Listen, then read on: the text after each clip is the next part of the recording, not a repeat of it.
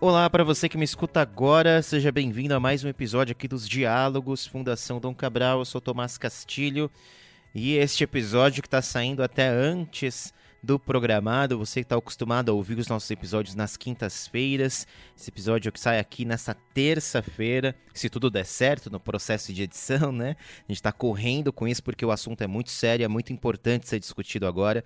E para ser o fio condutor dessa nessa nossa discussão sobre o coronavírus e os impactos disso, a gente tem aqui o professor Paulo Rezende, que é o coordenador do Núcleo de Infraestrutura e Logística da Fundação Dom Cabral.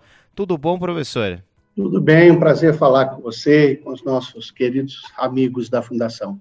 Então estamos aí ambos longe, ambos até participando aí desse grande movimento de quarentena contra o coronavírus. Eu queria primeiro perguntar para o senhor, professor, assim, nós estamos começando a viver agora o crescimento exponencial do número de pessoas infectadas pelo vírus no Brasil. É, que impactos que você conseguiria medir no curto e no médio, pra, no, no médio prazo para as organizações brasileiras, visto que a gente está com esse cisne negro inacreditável nas mãos agora? Bom, eu acho que a gente, nesse momento, é, poderia é, rebater e bater de novo, enfim, na mesma tecla da questão do impacto econômico realmente nas empresas pela desaceleração é, e a necessidade que se tem de você reduzir a capacidade produtiva. Isso muito relacionado à gestão dos recursos humanos. Eu acho que existem uh, debates no Brasil inteiro, no mundo inteiro, sobre esses impactos, e eu acho que a gente poderia a olhar outros aspectos, não esses, porque senão a gente vai ficar batendo na mesma tecla. Eu acho que tem, uma, tem alguns aspectos que o mundo não está discutindo. É como que vai funcionar a demanda das pessoas, das empresas por produtos e serviços, e também o suprimento. Né? Como que a indústria, as cadeias produtivas vão reagir a essa demanda. Eu acho, Tomás, que nós deveríamos é, olhar uma, uma certeza. Né? existe uma, uma certeza é, de que nós teremos em todas as cadeias produtivas, em todas as empresas, uma grande variabilidade da demanda. Nós teremos empresas que vão sofrer um impacto de queda de demanda, ou seja, os pedidos vão se reduzir drasticamente. Uh, nós vamos ter outras cadeias que vão uh, levar uma certa vantagem, eu diria, numa alta de demanda, né, no, no pico grande de demanda. E nós teremos outras empresas que vão sofrer uma volatilidade. Às vezes nós vamos ter uma demanda alta, depois vamos ter demanda baixa. Então, eu acho que, olhando para o mercado, nós poderíamos é, discutir quais são as consequências para as empresas de todas as áreas, essa volatilidade da demanda essa demanda que vai variar demais no mercado, né? E o quais seriam as ações que elas deveriam perseguir ou tomar para reduzir o impacto dessas, dessa volatilidade.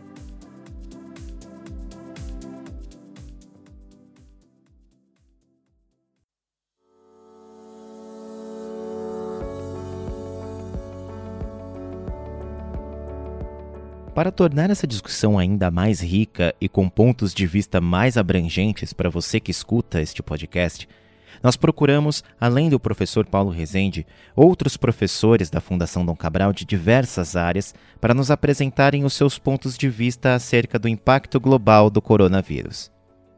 E você escutará suas vozes durante todo este episódio.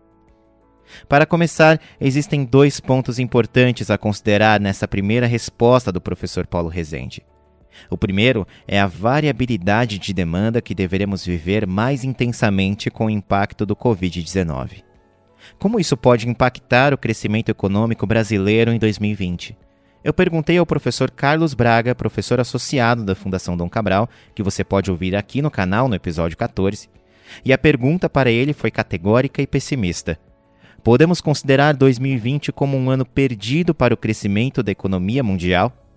Essa é uma questão que naturalmente está na cabeça de todas as pessoas nesse momento, em virtude dos choques que já observamos, tanto em termos de queda de demanda, como também disrupção de oferta ao redor do mundo e com impactos que começam a afetar também a economia brasileira. Os mercados financeiros estão, obviamente, num processo de grande disrupção.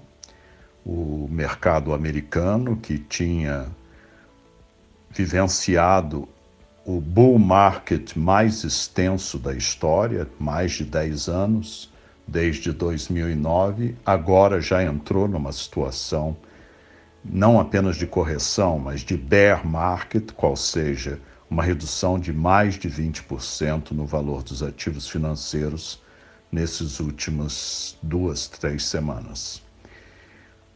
Se a pergunta é é 2020 um ano perdido? Será que vamos ter uma recessão mundial? A primeira questão que temos que responder é o que significa uma recessão mundial.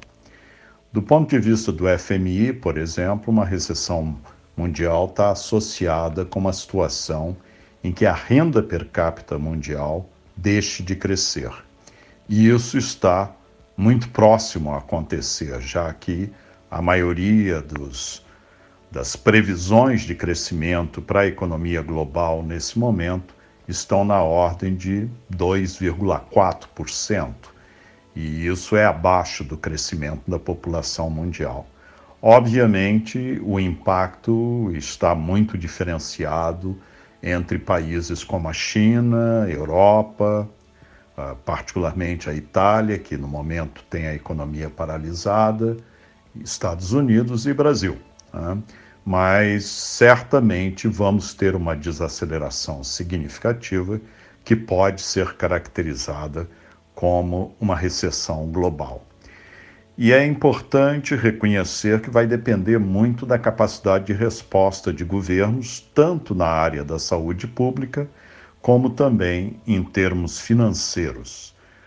E para complicar ainda mais a situação, o impacto do coronavírus, como já disse, associado uh, também a uma queda de demanda, particularmente em áreas como viagens, turismo, transporte e serviços em geral, também está sendo complementada por uma luta entre Arábia Saudita e Rússia que é o verdadeiro cisne negro do momento, o que aconteceu com o preço do petróleo, que hoje, por exemplo, se encontra por volta de 33 dólares o barril do Brent. E isso vai colocar uma pressão financeira tremenda no setor de energia ao redor do mundo. Bem, é importante reconhecer que se vamos ter uma recessão global ou não, dependerá muito de quão rapidamente a economia se recuperar. Será que esse impacto inicial, o overshooting nos mercados financeiros, vai passar daqui a um, dois meses e, por conseguinte, no terceiro e quarto trimestre do ano teremos uma recuperação substantiva? Essa seria uma visão otimista nesse momento, mas é possível mas certamente vai depender muito da capacidade de sociedades responderem ao coronavírus e de governos adotarem as políticas corretas nesse momento. Certamente o que está acontecendo no Brasil não ajuda, como estamos vendo em termos do debate sobre a questão fiscal no Congresso nesse momento. Mas, como John Kenneth Galbraith costumava dizer, economistas só fazem previsões sobre o futuro para dar credibilidade à astrologia, de maneiras que temos que esperar para ver o que vai acontecer. O segundo ponto, e até mesmo citado pelo professor Carlos Braga, é o fato de estarmos vivenciando em tempo real os efeitos que um cisne negro pode gerar não somente à economia das nações, mas diretamente à vida de cada ser humano no planeta. E muito melhor do que eu tentar explicar a você o que é um cisne negro, acredito que vale ouvir ao professor Paulo Vicente, professor de tempo integral de estratégia e gestão pública da FDC. A definição de um evento de Black Swan é um evento de alto impacto, porém probabilidade ou desconhecida ou muito baixa. Isso é, é algo que vai impactar muito, mas você não sabe quando ele vai ocorrer, nem se vai ocorrer. Existem alguns tipos de Black Swan. Epidemia ou pandemia é um, impacto de um meteoro, um vulcão, um maremoto, uh, possivelmente uma guerra. Existem algumas situações que você pode descrever como sendo um Black Swan. Black Swan atual, que é uma epidemia ou pandemia, se você preferir, não é tão raro assim. Acontece uma vez por década, em média, a maior parte delas vem da Ásia e elas têm impacto muito variável. Depende especificamente da velocidade de contaminação versus a letalidade. Se ela tem uma letalidade muito grande, muito rápida, ela não se espalha. A situação que a gente está enfrentando é uma das situações mais difíceis. Para ela não ter uma letalidade muito tão grande, ela se espalha muito, acaba afetando os sistemas todos hospitalares e também acaba sobrecarregando os sistemas. Black Swan, também às vezes chamado de Wild Card, uma carta selvagem, ele pode ser positivo também, não precisa ser necessariamente negativo. Pode ser uma tecnologia que aparece de repente, ou que você achava que não ia acontecer, e efetivamente ela aparece. É, então você pode dividir eles em tanto em eventos negativos quanto eventos positivos. É algo que a gente chama de é, os desconhecidos conhecidos. E tem ainda aqueles desconhecidos desconhecidos, ou seja, são coisas que a gente nem sabe que não sabe. Alguns dos eventos positivos podem ser em termos de tecnologia. Fusão nuclear pode ser descoberta ou ficar mais viável em poucos anos, ou você pode achar uma grande reserva de algum mineral ou de petróleo. É, uma safra pode ser muito positiva e até jogar o preço para baixo em alguns momentos. Você pode ter é, tecnologias diversas, como grafeno, que até agora não avançou muito, pode aparecer. Ou você pode criar uma, uma ruptura tecnológica em baterias.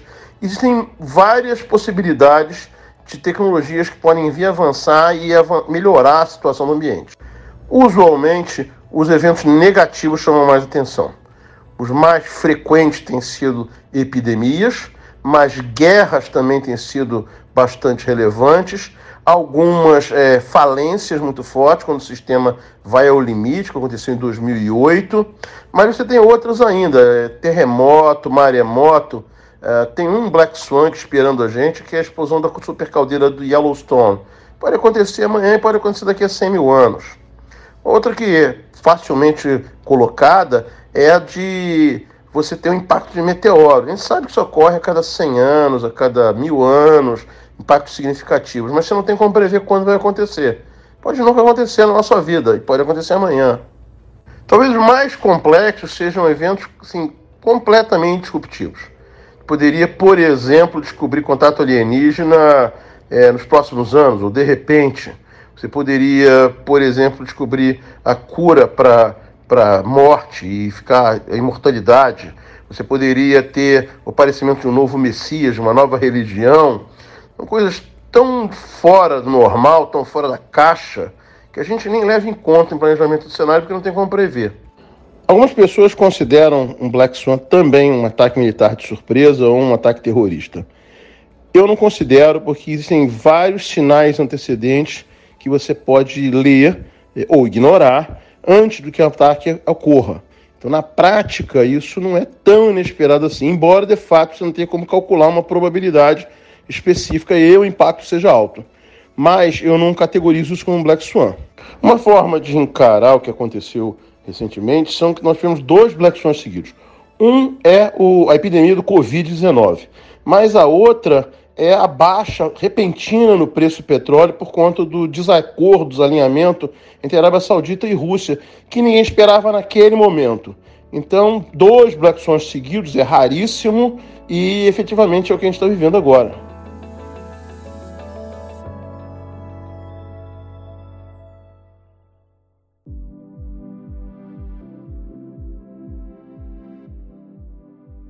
Bom, a gente teve em 2018 a greve dos caminhoneiros, né? Que se levantou uma bandeira amarela quanto às fragilidades potenciais que a gente tem no supply chain das organizações. É, você acha que existe algum aprendizado com esse evento que a gente possa usar hoje para mitigar os efeitos negativos que nós deveremos começar a viver, por mais que seja uma experiência ínfima perto do que a gente está vivendo hoje? É, que foram alguns dias, né? Mas ali a gente começou a ter, a levantar de fato uma bandeira para pensar, olha, realmente a gente precisa pensar em coisas para remediar certos efeitos caso isso aconteça de novo. Sim, com certeza. A, a, a paralisação dos caminhoneiros nos deixou uma lição muito importante e essa lição ela pode ser reproduzida agora, tá? É, ela pode ser muito útil para nós agora. E qual é a lição que a paralisação nos deixou. É que as chamadas cadeias de suprimento, ou seja, desde a compra lá da matéria-prima, das relações com os fornecedores de uma indústria, por exemplo, considerando só como a título de exemplo, mas isso aí nós podemos ver na maioria das cadeias, é que essas relações elas são extremamente integradas, isso muito pela facilidade tecnológica a que as empresas têm, justamente de a, de passar informações com muita rapidez dentro dessas cadeias, né? Então, o que acontece é que quando você tem uma integração tecnológica entre as, a, os elementos dessas cadeias de suprimento e cadeias produtivas, o que acontece é que uma das reações é, da cadeia é reduzir estoques, ok? Então, é, funciona é, muito, de maneira muito integrada, então você não precisa de muito estoque, estoque muito alto, porque o estoque é um custo que as empresas evitam ah, ter ah, quando elas podem, por exemplo, fazer um pedido e esse pedido é, ser entregue rapidamente. Né? Isso vai lá desde o mercado até as relações com fornecedores, então, o que, que a paralisação dos caminhoneiros nos ah, falou aqui no Brasil? É que as cadeias, ao longo dos anos, principalmente depois daquele nosso período de hiperinflação, né, é, estoque é muito custoso, a, a, estoque custa muito caro para as, empresas. Então, elas tendem a receber aquilo que elas necessitam quase em tempo real. Né? Elas fazem o pedido e esperam uma entrega super rápida. Então, todas as cadeias que trabalham com menos estoques, elas têm muita dependência do transporte, né, da logística. Né? E, e, quando nós, nós tivemos a paralisação dos caminhoneiros, nós vimos que quando você paralisa a logística, você cria desabastecimento. Né? Então, qual é a lição que nós tiramos de lá e trazemos agora? Bom, trazemos agora é que ah, nada mudou. Ah, o, o, ao invés de nós termos uma paralisação é, da logística, nós temos uma volatilidade no mercado, ou seja, às vezes o mercado vai estar parado, outras vezes ele demandando muito, e vai ficar nesse, nessa grande volatilidade. Então, o que que o, o, aquela paralisação nos mostrou é que, mais do que nunca, as empresas têm que fazer uma gestão colaborativa com seus fornecedores e seus clientes. Ou seja, o que eu vou precisar, eu tenho que te avisar com antecedência para que você veja se, por exemplo, uma transportadora não deu férias coletiva, ou se uma transportadora não teve uma redução no quadro de funcionários, é, trocar informações sobre que tipo de importação eu vou precisar de fazer, quanto tempo vai demorar para chegar, e assim sucessivamente. Então, mais do que nunca, para não haver desabastecimento e nem estoques excessivos, a gente aponta como uma ação super importante o diálogo, a troca de informações entre os, esses elementos todos dessa cadeia a produtiva de suprimentos. Basicamente, Tomás, a gente aponta isso porque o mercado ele vai mostrar sinais de pânico de vez em quando. O mercado Sim. é mais difícil de controlar, né? Então, nós, eu, eu acho mais fácil controlar as relações B2B, né, as relações entre empresas, do que a relação entre empresa e consumidor. O consumidor ele tem tudo para entrar em pânico nesse momento, por mais que a gente peça que não entre. Né? Mas a, o efeito manada, por exemplo, numa corrida a um supermercado, atrás de um determinado produto, etc., é muito difícil evitar. E nós já vimos isso com o álcool gel, né? estamos vendo com o papel higiênico, enfim, a, a, e até em países mais disciplinados do que o Brasil. Né? A última informação que nós recebemos é que na própria Alemanha existe uma corrida aos supermercados para a compra de determinados produtos por especulação pura. Isso faz com que for a força seja usada. É, então, a gente, por um lado, pede que os mercados não entrem em pânico, mas, em compensação, nós não podemos correr o risco é, de uma cadeia de suprimentos que não dialoga entre si. É, falando em cadeia de suprimentos, é, você acredita que essa experiência com o coronavírus ela traga mudanças expressivas na forma como a gente realiza negócios? E eu penso no exemplo da dependência do parque industrial chinês que a gente tem para uma enormidade de produtos. É, então, você acredita que a gente vai começar a repensar essa nossa relação de às vezes ter mais, eh, ter, trazer essa cadeia mais para próximo para outros parceiros? Se existe essa possibilidade no horizonte? Como é que você vê uh, essa reflexão acerca da nossa dependência, não nossa somente brasileira, mas do mundo, quanto ao parque industrial chinês? Para o pessoal mais novo que está nos ouvindo, é provável que é, não tenha, esse pessoal não tenha vivenciado uma época, mas deixa eu lembrar é, a todos de uma época não muito não, não é um passado tão longe, não. É o suficiente para definir a nossa idade, né? Então, assim, é, teve uma, uma vez ah, que o mundo ah, teve uma discussão é, quase que integrada, globalmente integrada, foi quando nós tivemos uma, uma, uma, uma, uma abertura um pouco preocupante da camada de ozônio. Né?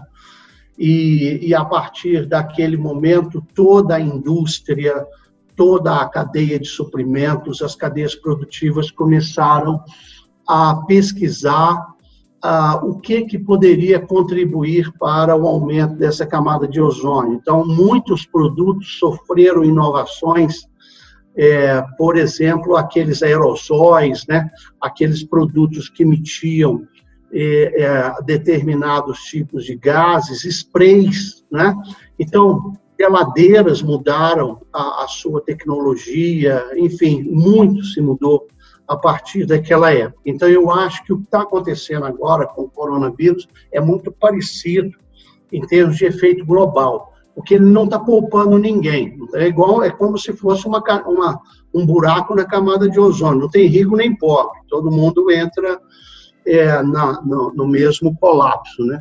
Então, eu acredito sim, Tomás, que a, o, o caso agora da, da, da pandemia a, vai trazer diálogos, necessidades, no mínimo, de mudanças muito grandes nas relações globais. É, é preciso que a gente é, perceba que movimentos unilaterais é, não, não, não são, é, ou seja, isolar o país. Ah, não, vamos, nós aprendemos que nós não temos que fazer negócio mais com a China, né? Aprendemos que não devemos mais fazer negócio com a Europa. Esse tipo de fechar o mercado, isso não funciona. Sim. O que eu acho que funciona, o que vai funcionar a partir de agora, que é a grande lição, é que as relações não podem ser somente comerciais, né? É, não podem ser somente na, na base só do, do, dinheiro, né? daquela coisa da, é, do, do, recurso do ativo financeiro, ou seja, eu oferto uma determinada commodity no mercado e aí a China compra é, e em, em, compensação eu compro produtos da China. Eu acho que não é, não, é, nós vamos ter que repensar as relações ah, multilaterais, sabe? Então, eu acho que nós vamos ter que começar a conversar sobre inovações conjuntas, né? É, movimentos mundiais de proteção das cadeias de suprimento, o que, que pode acontecer é, se um mercado parar de demandar, qual, qual, é o mercado alternativo que a gente vai buscar com, com muita rapidez, né? Então, é, eu considero, sim, até mesmo os hábitos de consumo, sabe?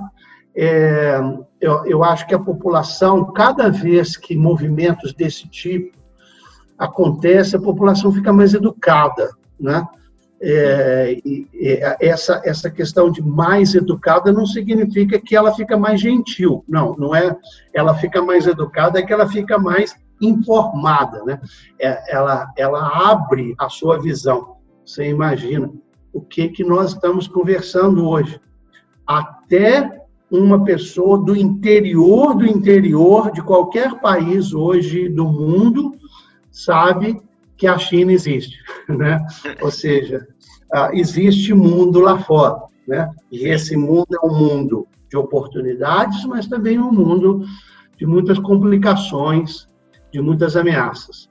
Então, eu acho que vai criar, a partir de agora, uma consciência mundial nos negócios, né?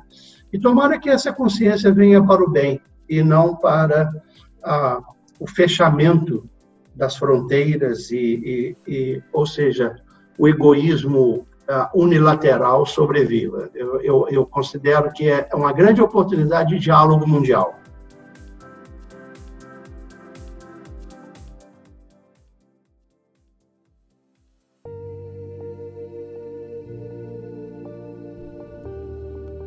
E como essa consciência para os negócios que o professor Paulo Rezende acabou de falar se traduz no dia a dia das pessoas nas organizações? Essa é uma pergunta abrangente que conversa com uma resposta igualmente abrangente da professora Luciana Ferreira, professora de tempo integral das áreas de liderança e inovação da FDC. Ela responde a seguinte pergunta: Como o impacto do Covid-19 e a mobilização das pessoas e organizações pode alterar o status quo do que a gente entende como rotina de trabalho?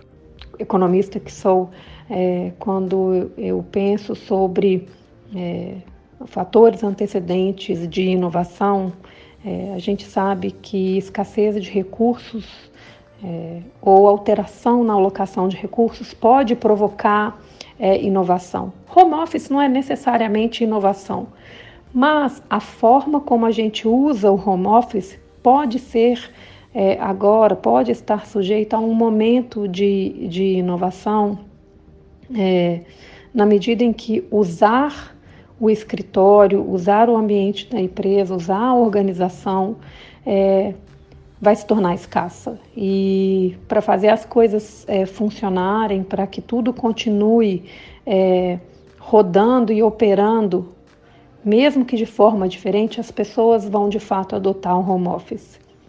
É, é claro que, dado o contexto geral, que é, é em alguma medida estressante, afinal de contas há um vírus, é, que se espalha é, talvez com a mesma força que se espalham as fake news é, a respeito.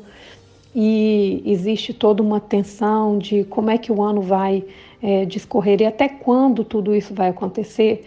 Ainda que ficar em casa seja uma forma de se proteger, o contexto não necessariamente é, parece protegido. Ainda existe muita incerteza e insegurança é, na cabeça das pessoas, na percepção das pessoas.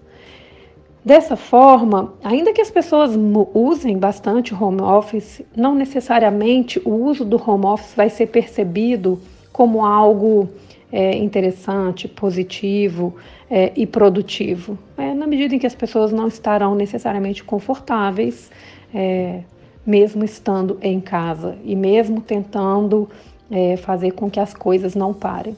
Aliás, essa é uma coisa muito legal, assim, a oportunidade de vir trabalhar em home office ou fazer outras formas de trabalho, de teletrabalho e usar outros mecanismos de comunicação é, vai ser algo que vai ser utilizado não só por uma recomendação, mas também porque o ser humano, ele, na medida em que ele tem uma necessidade de se sentir parte de um grupo, de sentir que pertence é, a algo, é, é bem possível que as pessoas continuem buscando essas alternativas de comunicação para que a sua identidade de profissional não seja tão afetada assim é, pelo, é, pelo que está acontecendo em relação ao coronavírus.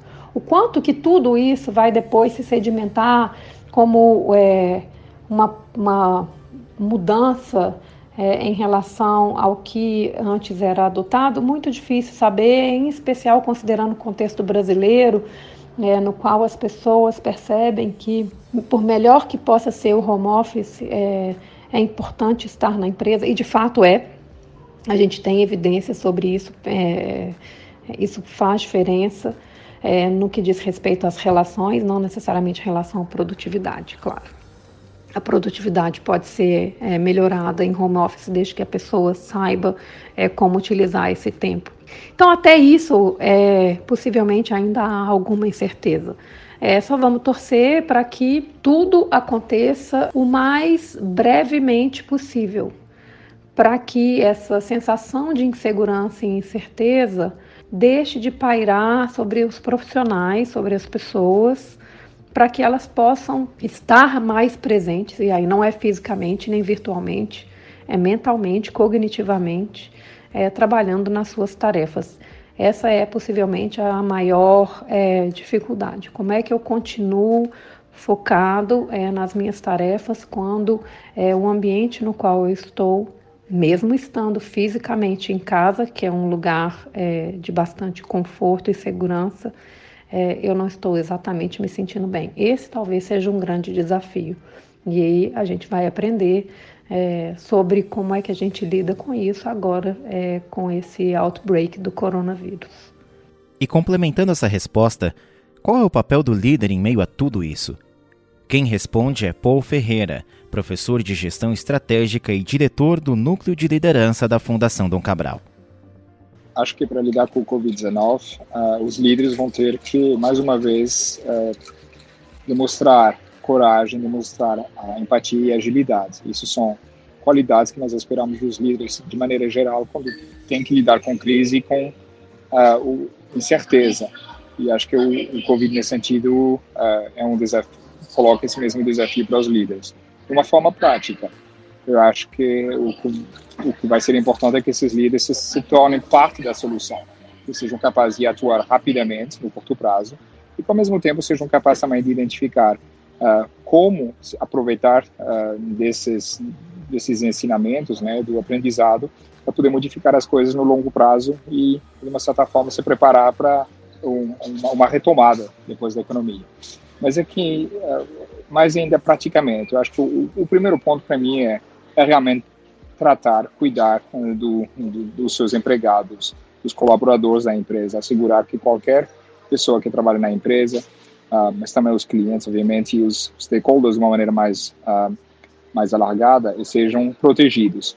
Isso requer, uh, a nível dos empregados, obviamente, assegurar que tudo, todos os programas de higiene, necessidade de fazer talvez quarentenas, ter, ter regras muito estabelecidas, muito claras para poder proteger o ambiente, proteger os empregados. Mas acho que eh, é, é bastante importante para também que isso aconteça da melhor forma, ter uma comunicação que seja o mais clara e o mais frequente possível, tentar ter pontos regulares de como é que essa situação está evoluindo, um, deixar claro, ter um, um, controle sobre a informação. Nós sabemos que um dos problemas com o Covid-19 é o excesso de informação.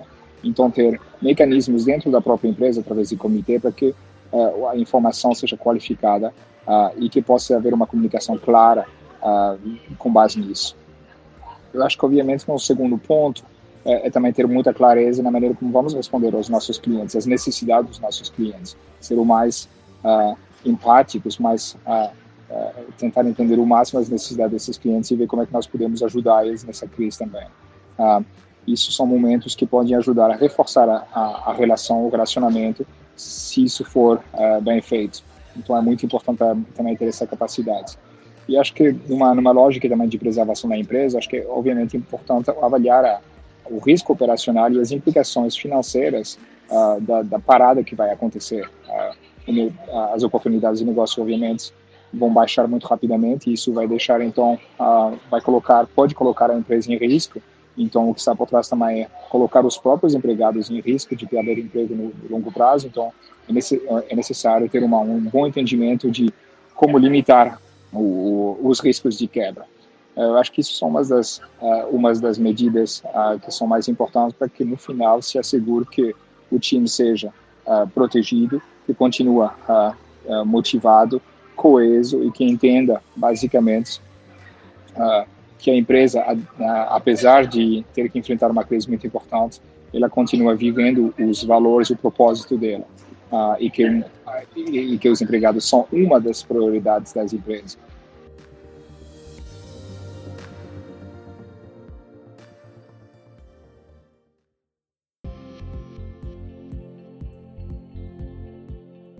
Minha última pergunta para o senhor professor é muito simples. Né? Vivida essa experiência, que deve levar ainda alguns meses para se normalizar, é, que mudanças que a gente consegue vislumbrar em questão de investimentos na infraestrutura brasileira para o futuro? Integrar o país. Ah, saber que o Brasil é muito maior do que a costa do Atlântico. Né? É, existe um mundo, né? um continente para dentro dessa costa né? esse continente chamado Brasil, um continente que hoje é desafiado, é, onde a riqueza e a pobreza são desafiadas de igual maneira e que a gente, em termos de infraestrutura, podia conectar o país, né? Não só da infraestrutura de transportes, mas veja hoje o grande papel que nós temos das uh, redes sociais, né? Um papel não de fake news, mas um papel de transmitir informações úteis em tempo real, né? Então nós vamos ter aí para frente no Brasil a, o serviço do 5G, a concessão a, na, nas telecomunicações do 5G. Nós temos investimentos em aeroportos, né? Aeroportos mais sofisticados, com, com investimentos que protejam mais as pessoas, né? Sim é, nós vamos ter investimentos em rodovias. Eu acredito que o Brasil deve, a partir de agora, Tomás, é, e principalmente tendo a, o coronavírus como o exemplo, né? É, nós devemos entrar na infraestrutura numa nova era, numa era onde a infraestrutura é, esteja a serviço da população de uma maneira muito maior do que simplesmente levar uma pessoa do ponto A para o ponto B, ou falar no telefone. Não.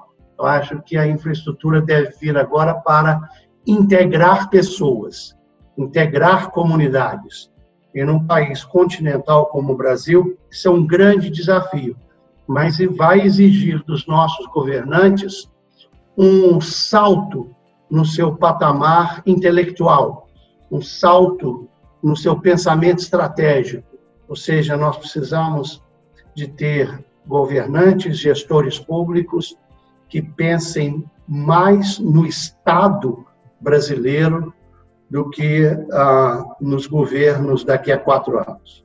Muito bom, muito bom. Professor, muito obrigado pelo seu tempo. Essa aqui é uma gravação extraordinária aqui dos diálogos FDC. Você que está nos ouvindo, é, obrigado por nos acompanhar até aqui. Agradeço seu tempo, professor. Muito obrigado e uma mensagem a todos: é um momento de calma, um momento de sobriedade, nada de pânico. Eu sei que às vezes a gente tem vontade de entrar em pânico, mas vamos tentar é, exigir de cada um de nós uma força interna imensa de não entrar em pânico e fazer o que é necessário. Vamos seguir os conselhos e tudo, se Deus quiser, vai dar certo. Muito bem, você que nos ouviu até aqui, muito obrigado. Esse programa foi gravado e editado por mim, Tomás Castilho, com produção de Cíntia Lamonier. Nós nos ouvimos na próxima semana. Um grande abraço.